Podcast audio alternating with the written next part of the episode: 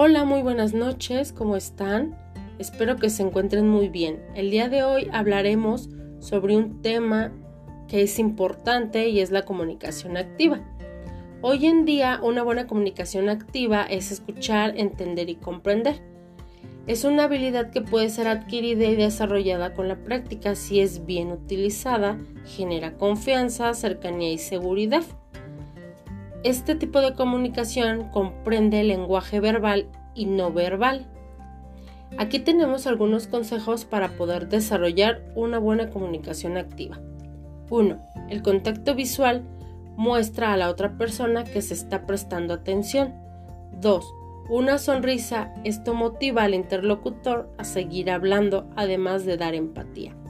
3. Una buena postura corporal del emisor da confianza al receptor del mensaje que se quiere comunicar. 4. No deben existir distracciones por parte del oyente. 5. Emitir palabras de refuerzo o cumplidos, tales como lo hiciste muy bien, me gusta cuando eres sincero. Estas frases que pueden ser positivas no las debemos de usar en exceso. 6. Parafrasear con las palabras lo que parece que el hablante acaba de decir.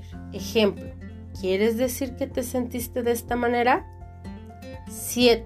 Realizar preguntas abiertas. 8. Respetar los silencios. Bueno, esto quiere decir que para tener una buena conexión, una buena comunicación activa, debe de haber una buena conexión del flujo de energía con las emociones que se producen cuando hay una buena comunicación y entender el mundo que nos rodea y así poder disfrutar y poder conectar con nuestras emociones. Bueno, por el día de hoy sería todo sobre nuestro tema. Espero escucharnos pronto. Hasta luego.